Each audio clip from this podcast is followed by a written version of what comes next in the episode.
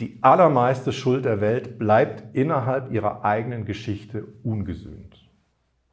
Es gibt viele KZ-Schergen, die wurden nie belangt. Viele Kriegsverbrecher standen nie vor einem Richter. Viele Diktatoren sind friedlich in ihren Betten gestorben. Frage, ist ihre Schuld mit ihnen gestorben?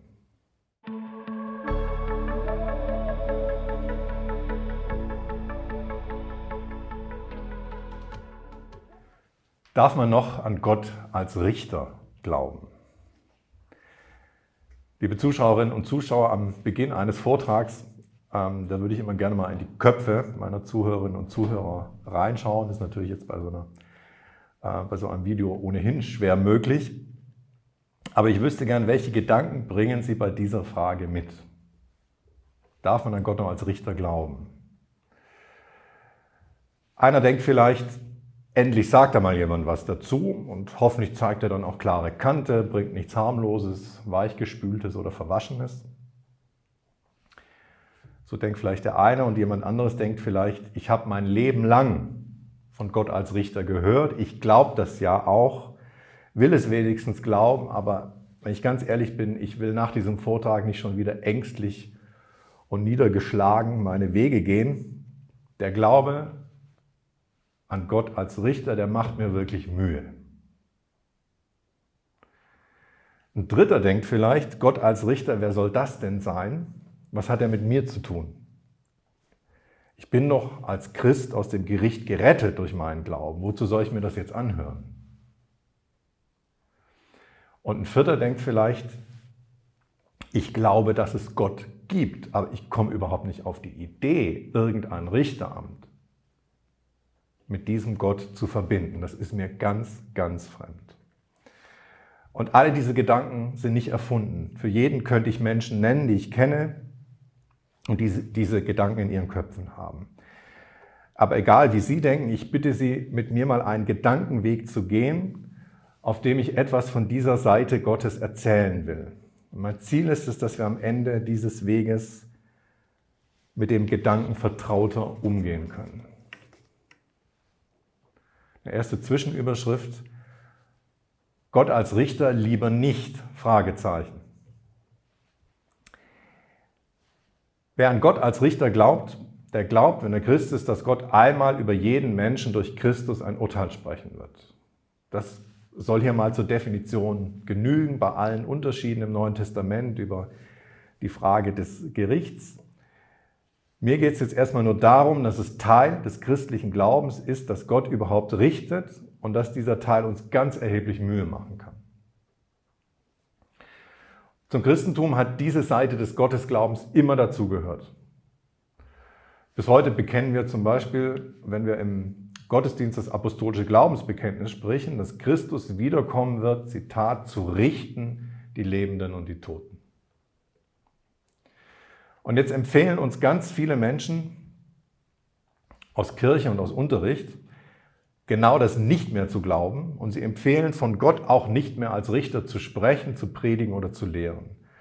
Gott als Richter, das sei ein Gottesbild einer vergangenen Zeit und sie verweisen auch darauf, welchen Schaden dieses Gottesbild in früheren Zeiten an Menschenherzen angerichtet habe. Und wenn ich richtig sehe, ist es eine Mehrheit in unseren Kirchen, die so denkt und spricht.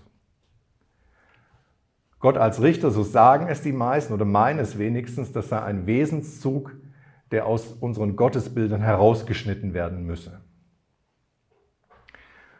Und ich glaube auch, dass unsere Ratgeber diese Empfehlung ehrlich aussprechen. Also sie wollen jetzt nicht einfach billig einer unangenehmen biblischen Wahrheit ausweichen, sondern sie haben ganz ernsthafte Bedenken. Und vieles scheint ja auf den ersten Blick auch einmal für ihren Rat zu sprechen. Also niemand kann leugnen, dass die Rede vom richtenden Gott auch Schaden angerichtet hat. Es gibt ein berühmtes, längst klassisch gewordenes Beispiel. Das ist das Buch Gottesvergiftung des Psychoanalytikers Tilman Moser. Erstmals erschien 1976, aber 2016 als Hörbuchfassung erschienen. Das wird immer noch wahrgenommen. Und Moses spricht über alle Seiten seines Buches zu Gott. Und an einer Stelle spricht er speziell zu Gott, dem Richter. Da heißt es, Ich habe dich flehentlich gebeten, mich auf die Seite der Schafe zu nehmen, doch ich wusste, dass ich zu den Böcken gehörte. Es war mir als Kind so selbstverständlich, dass die Welt, die jetzige und die spätere, aus Geretteten und aus Verdammten bestand. Das fürchterliche war nur, dass ich, wie es auf manchen Bildern zu sehen ist, immer über dem Abgrund der Verdammnis hing und niemals wusste, wie lange der schmale Steg noch halten würde, der mich trug. Soweit Tilman Moser. Das sind Sätze, die können einen heute noch verstören. Angst wegen Glauben, das will niemand. Ich vermute, dass das zwar heute seltener geworden ist, dass es, es, dass es das aber heute immer noch gibt und auch noch zu oft gibt. Glaube, der dem Glaubenden Angst macht, der ihn krank macht, und der hat oft mit einem richtenden Gott zu tun. Und weiter scheint ein Gott als Richter ein Gott der Liebe, einem Gott der Liebe zu widersprechen. Der Leiter einer ganz großen christlichen Kommunität hat einmal in einem Vortrag, den er vor einigen Jahren hier in Tübingen gehalten hat, den Satz gesagt, Gott kann nur lieben. Und er hat dann weiter gesagt, wer sich dies vor Augen führt, kann ermessen, welchen Schaden das Bild von Gott als strengem Richter über die Jahrhunderte hinweg angerichtet hat auch wenn sich in dieser Beziehung in den letzten Jahrzehnten einiges verändert hat. Nochmal, also Liebe und Gericht. Gott kann angeblich nur eines von beiden, nämlich lieben. Was also tun? Die Antwort scheint dann erstmal eindeutig, wenn dieses, dieser Teil des Gottesbildes Angst schafft und sich noch dazu mit dem biblischen Zeugnis vom liebenden Gott eigentlich nicht reimt, dann muss der Richter Gott, so würden es viele sagen, schleunigst aus unserem Glaubensgut entfernt werden. Nichts spricht mehr für ihn. Und wer sich trotzdem noch für ihn stark macht, der geht, so werden viele denken, wieder einen Schritt zurück. Der beschmutzt erneut ein Gottesbild, das man doch zuvor mühsam gereinigt hat. Der schafft wissentlich Angst und weiß nichts von einem liebenden Gott.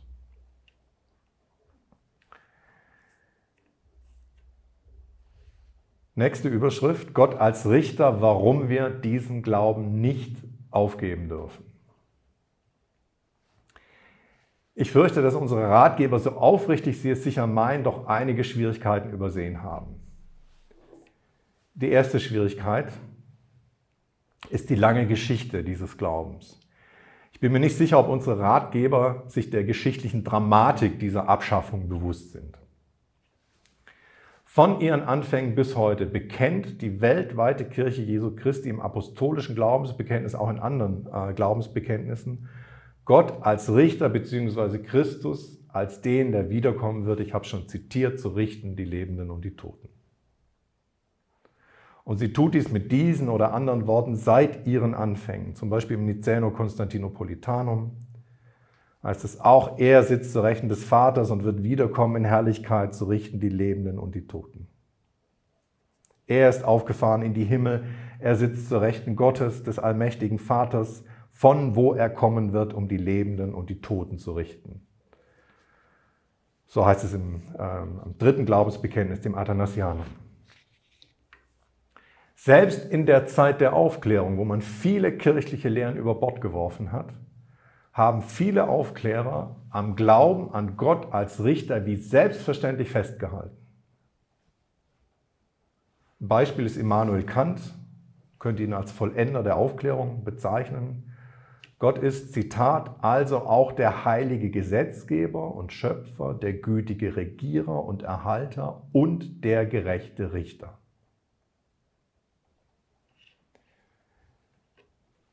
Das bedeutet, dass der, der heute Gott als Richter streichen möchte, sich mindestens im Klaren darüber sein muss, dass er ein mächtiges Zeugnis hier verabschiedet, eine mächtige Tradition.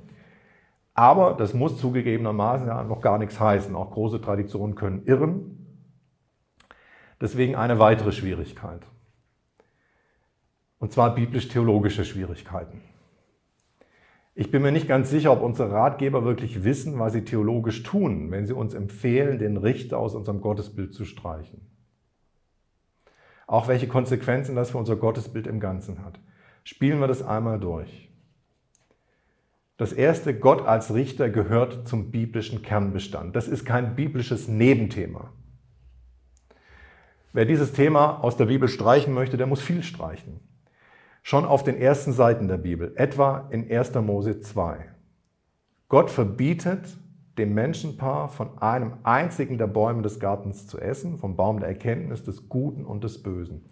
Und diese Formel, Erkenntnis des Guten und des Bösen, das meint die Fähigkeit, selbst urteilen zu können, entscheiden zu können, was gut ist und was böse, man könnte auch sagen, zu richten.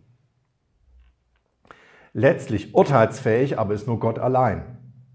Also die Menschen sollen nicht werden wie Gott, nicht werden wollen wie Gott. Wer sich also gegen dieses Verbot auflehnt und die Frucht vom Baum der Erkenntnis des Guten und des Bösen bricht und isst, um zu wissen, was gut und böse ist, der lehnt sich auf gegen Gott als Richter und maßt sich an, selbst richten zu können. Also schon auf den ersten Blättern der Bibel, in denen Gott sich uns zeigt, ist er derjenige, dem allein zukommt, sagen zu können und zu dürfen, was gut ist und was böse. Die Propheten reden von Gott als Richter. Sie reden von seinem Gericht, das sich schon in ihrer Zeit ereignet, in der Geschichte seines Volkes oder an anderen Völkern. Sie reden von seinem Gericht, das sich am Ende der Zeiten ereignen wird, wenn Gott sich durchsetzen wird gegen alle gottfeindlichen Mächte. Die Psalmen sprechen von Gott als Richter, das ganze Alte Testament. Und, und das ist wichtig, auch das Neue Testament hört nicht auf davon zu reden. Das ist ein häufiges Missverständnis. Das Alte Testament kenne einen Richtergott und das Neue Testament wisse nichts mehr von einem Richtergott. Das stimmt nicht. Johannes der Täufer, sozusagen an der Schnittstelle zwischen Altem und Neuem Testament, der setzt bei seiner Predigt beim Gericht an. Es ist schon die Axt den Bäumen an die Wurzel gelegt. Und Jesus nimmt dann die Rede vom Gericht auf. Bekannteste Stelle ist wohl die vom Weltgericht, Matthäus 25, wenn aber der Menschensohn, also Jesus selbst, kommen wird in seiner Herrlichkeit und alle Engel mit ihm, dann wird er sitzen auf dem Thron seiner Herrlichkeit und alle Völker werden vor ihm versammelt werden. Und er wird sie voneinander scheiden, wie ein Hirt die Schafe von den Böcken scheidet. Und auch Paulus, der, der die Lehre von der Rechtfertigung des Gottlosen entwickelt hat, der spannt diese Lehre auf vor dem Horizont des Gerichts. Im Römerbrief heißt es, Du aber mit deinem verstockten und unbußfertigen Herzen häufst dir selbst Zorn an auf den Tag des Zorns und der Offenbarung des gerechten Gerichtes Gottes. Auch das soll mal für einen Überblick, biblischen Überblick genügen. Zeigen wollte ich damit erst einmal nur, wir haben es nicht mit einer biblischen Nebensache zu tun oder mit irgendetwas, das innerbiblisch seine eigene, jetzt vergangene Geschichte gehabt hätte, die Propheten, Jesus, die Apostel, alle sprechen von Gott auch als vom Richter. Also wer die Rede von Gott als Richter abschaffen möchte, der müsste eine biblische Linie ignorieren, die sich durch alle Schriften und Testamente der Bibel hindurchzieht.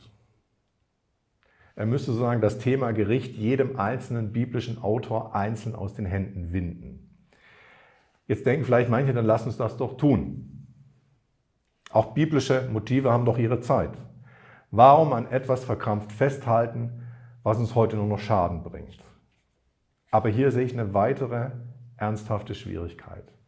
Ich habe es mal genannt, die Schuld der Welt und ein ohnmächtiger Gott.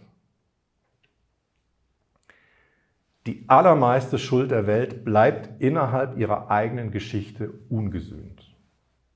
Es gibt viele KZ-Schergen, die wurden nie belangt.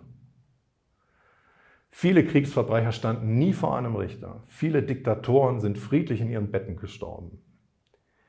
Frage, ist ihre Schuld mit ihnen gestorben? Wenn Gott nicht irgendwann einmal urteilen wird, wer wird es dann tun?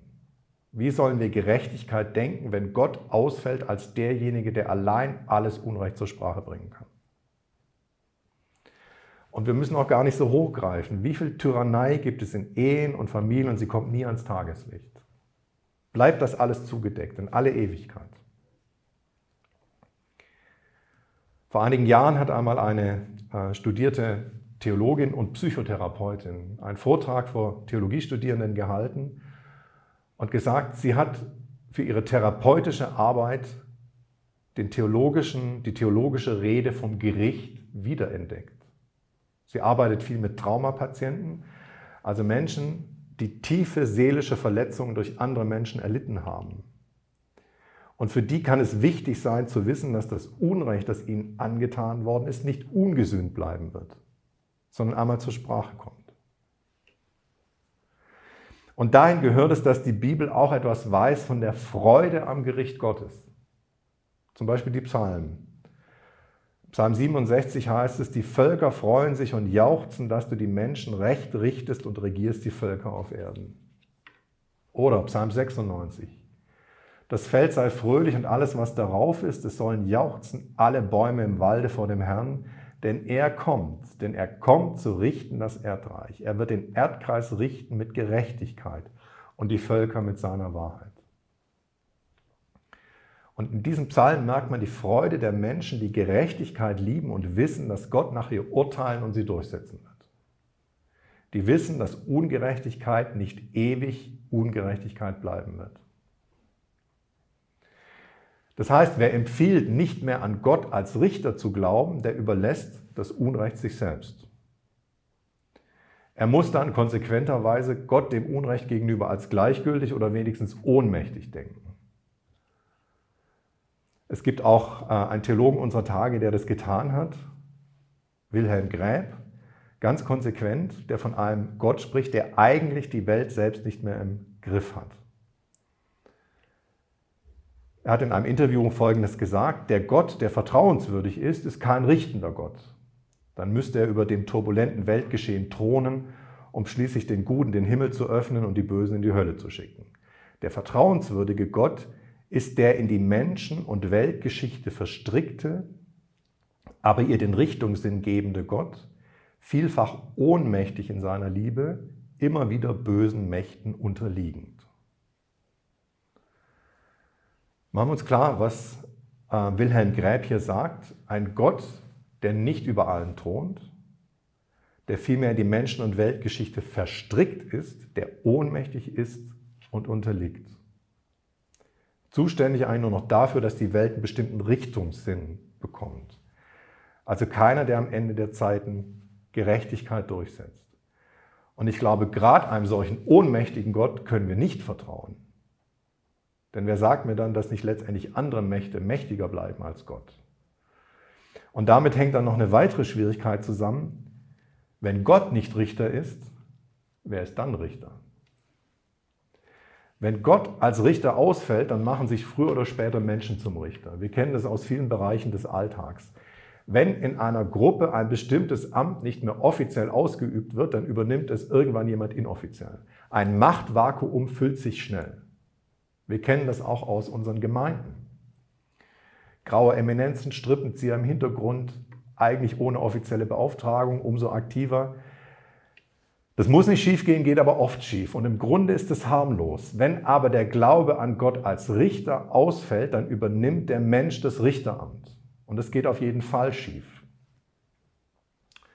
Paulus zum Beispiel hat davor gewarnt, schreibt im Römerbrief, rächt euch nicht selbst, meine Lieben, sondern gebt Raum dem Zorn Gottes, denn es steht geschrieben, die Rache ist mein, ich will vergelten, spricht der Herr. Jetzt denken vielleicht manche, das klingt ja grausig.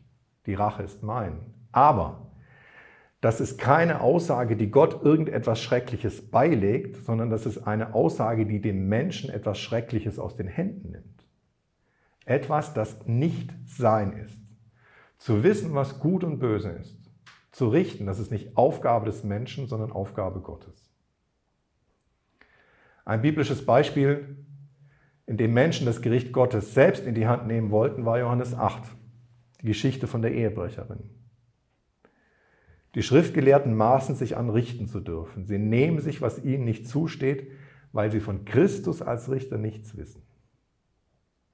Und Jesus, der Einzige, der die Frau richten dürfte, der tut es nicht. Wer weiß, dass nur Gott der Richter ist, der weiß auch, warum Gott, warum Jesus unmissverständlich sagt, ihr sollt nicht richten. Unsere Aufgabe ist es zu vergeben. Schauen wir auf das Ganze nochmal zurück und fragen, was heißt das jetzt für uns? Vielleicht denken jetzt manche, da kann ich aber allem mit. Ich verstehe, dass wir auf Gott als Richter in unserem Glauben eigentlich verzichten können dürfen, dass es da Argumente gibt und trotzdem. Mir kommen bange Fragen. Denn wie ist das mit mir vor Gott als meinem Richter? Ich dachte, dass ich, wenn ich an Christus glaube, dann doch aus dem Gericht gerettet bin. Was hat Gott als Richter eigentlich noch mit mir zu tun? Ist jetzt doch wieder alles fraglich? Wird doch wieder alles neu verhandelt? Ist doch alles noch offen, unsicher, gefährdet? Bedeuten vielleicht meine Werke, die guten wie die schlechten, doch mehr, als ich bisher gedacht habe? Ich versuche jetzt mal ganz vorsichtig mit der Bibel eine Antwort zu geben. Jeder, gleich viel, ob er glaubt oder nicht, wird einmal vor Gott bzw. Christus als seinem Richter stehen. Im Neuen Testament ist es oft gerade das Gericht über die Christen, von dem die Rede ist. Ich nenne nur mal zwei Stellen aus den Paulusbriefen. Römer 14, Vers 10. Du aber, was richtest du deinen Bruder oder du, was verachtest du deinen Bruder? Wir werden alle vor den Richterstuhl Gottes gestellt werden. Oder 2. Korinther 5, Vers 10. Denn wir müssen alle offenbar werden vor dem Richterstuhl Christi, damit jeder seinen Lohn empfange für das, was er getan hat, bei Lebzeiten, es sei gut oder böse. Was bedeutet es nun? Auch da muss ich ein bisschen ausholen. Als Jesus nach Johannes dem Täufer zu verkündigen begann, da erwartete auch er wie der Täufer das Gericht Gottes. Seine ersten Worte waren ein Bußruf, ein Umkehrruf angesichts des drohenden Gerichtes Gottes. Und jetzt geschah etwas ganz Unerwartetes. Jesus sollte am Kreuz sterben. Gott legt das Gericht, das uns treffen sollte, auf seinen Sohn und trägt es für uns. Das bedeutet, dass wir durch Christus aus dem Gericht gerettet sind und kein tödliches Urteil uns mehr treffen kann. Gerade Paulus redet davon, dass uns nun nichts mehr trennen kann von der Liebe Christi. Aber warum redet dann das Neue Testament, speziell auch Paulus, immer noch vom Gericht, und zwar gerade für die Christen? Der Grund ist folgender. Noch ist die Welt nicht vollendet. Erst mit dem Gericht Gottes kommt Gottes Sieg, kommt die Durchsetzung seines Willens und die Befreiung alles Wirklichen aus der Macht der Verderbensmächte, wie es ein Theologe Friedrich Beißer einmal gesagt hat. Insofern ist der Tag des Gerichts auf jeden Fall auch ein Tag der Freude. Das Böse unterliegt endlich. Und nun sind auch wir als Christen noch Sünder. Auch wir widerstreben noch dem Willen Gottes. Auch wir sind Teil der unvollendeten Welt. Das ganze Neue Testament zeugt davon. Auch wir müssen noch vollendet werden. Und Gott, unser Vollender, der Licht ist und in dem keine Finsternis ist, wird alles, was gut ist an uns und was böse ist, ans Licht bringen. Er, der allein weiß, was gut und böse ist. Er deckt alles auf und nennt es so, wie es ist. Und er wird dabei so unbestechlich sein, wie er barmherzig sein wird. Aber nichts, was seinem Willen widerstrebt, kann und wird einfach so bleiben. Es muss aufgedeckt werden.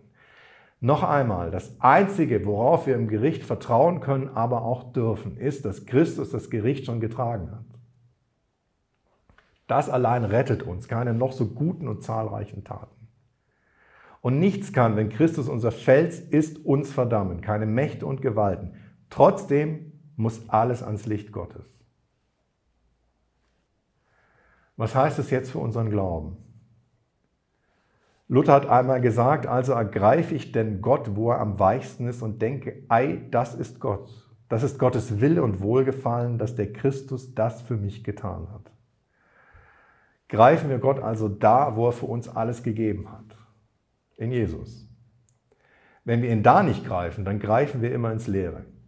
Dann wird Gott immer zu einem Gott, der uns unheimlich bleibt und vor dem wir nie bestehen können. Gezeigt hat er sich uns aber in Christus, unserem Retter. Und das sollten wir wissen. Da sollten wir ihn packen, bevor wir von ihm als Richter sprechen. Und das Weitere ist, lernen wir doch sein Gericht an uns jetzt schon lieben zu lernen. Das klingt vielleicht merkwürdig beim ersten Hören, aber es ist doch wichtig. Bitten wir Gott, dass er nichts Dunkles an uns zugedeckt lässt, dass nicht an uns, nichts an uns bleibt, das ihm nicht entspricht, sondern dass alles an sein gutes Licht kommt. George MacDonald, ein schottischer Prediger und Schriftsteller aus dem 19. Jahrhundert, der hat Gott einmal mit einem Feuer verglichen, das umso heißer und unerträglicher brennt, je weiter man sich von Gott entfernt. Wenn wir aber auf Gott zugehen und ihn und sein Gericht suchen, dann kommen wir darin nicht um. Ich danke fürs Zuhören.